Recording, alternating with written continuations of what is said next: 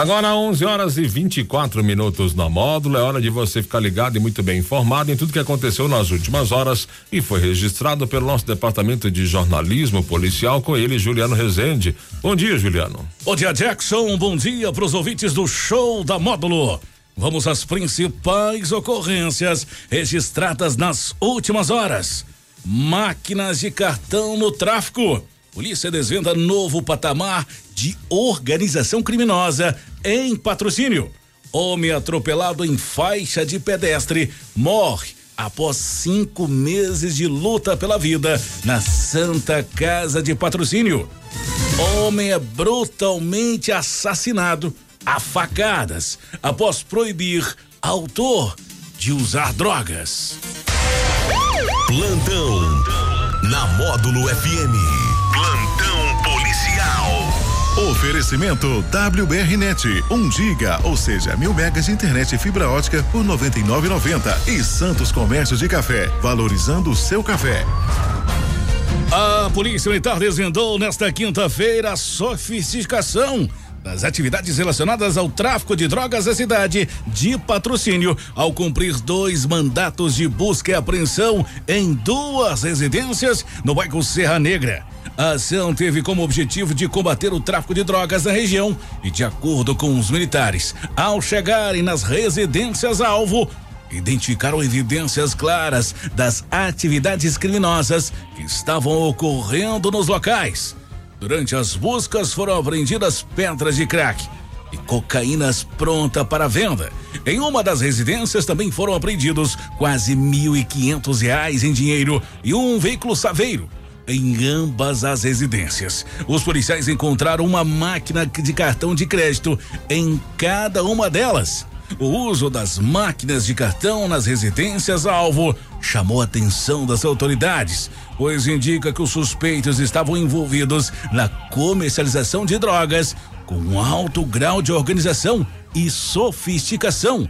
As máquinas eram exclusivamente destinadas ao recebimento de pagamentos por drogas revelando um novo nível de profissionalismo no tráfico na região do bairro Serra Negra. A polícia agora está trabalhando a localização dos autores que até o momento não foram presos. Na manhã da última quarta-feira, Duval Moreira da Fonseca, de 69 anos, faleceu após quase mais de seis meses de uma intensa batalha pela vida no Hospital Santa Casa de Misericórdia, em patrocínio. Ele foi vítima de um atropelamento enquanto atravessava a faixa de pedestres no último dia 26 de maio deste ano. As imagens capturadas por câmeras de segurança mostraram que Durval começou a travessia na faixa de pedestres após o término do fluxo de tráfego ao mesmo tempo em que o outro pedestre iniciou a travessia no sentido oposto. No entanto, um veículo, conduzido por um idoso, o atropelou brutalmente, arrastando seu corpo por vários metros e deixando em estado grave. Essa tragédia ocorreu durante a campanha Maio Amarelo, dedicada à conscientização no trânsito, refletiu a violência nas ruas da cidade.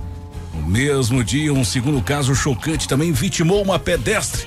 Juliana Cortes Abelo, de 52 anos na época, estava no meio da faixa de pedestres quando um veículo colidiu violentamente com ela, lançando seu corpo a uma distância de aproximadamente 5 metros. Apesar da assistência imediata dos socorristas, ela não resistiu aos ferimentos e veio a óbito após ser levada ao Hospital Santa Casa. Divino Monteiro Aguiar, de 52 anos, foi brutalmente assassinado a facadas na madrugada desta quinta-feira, em sua residência no bairro Padre Lázaro Menezes, na cidade de Coromandel. As autoridades suspeitam que o motivo do crime possa estar relacionado ao incidente anterior, que a vítima impediu o suspeito de usar drogas no local. Segundo relatos de uma testemunha, o agressor, um homem de 31 anos, chegou à casa de Divino por volta de duas horas da madrugada e o chamou. Quando a vítima se aproximou do portão, foi violentamente atacada com cerca de 12 golpes de faca, resultando em ferimentos profundos. Após cometer o crime, o agressor fugiu do local, mas a rápida ação da polícia militar levou à sua captura. Os policiais iniciaram buscas com base nas informações fornecidas por testemunhas e conseguiram localizar o agressor na casa de um irmão, onde ele estava dormindo. O irmão do suspeito informou que ele chegou à residência por volta de três horas da manhã, com roupas e mãos sujas de sangue, alegando ter se envolvido em uma briga. O autor recebeu voz de prisão e foi conduzido à delegacia de polícia, juntamente com as roupas sujas de sangue que foram apreendidas como evidência.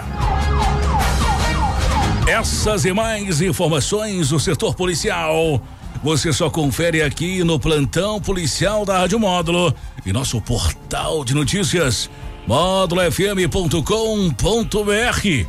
Para o plantão policial da Módulo FM com oferecimento de WBRnet, mil megas de internet e fibra ótica por apenas R$ 99,90.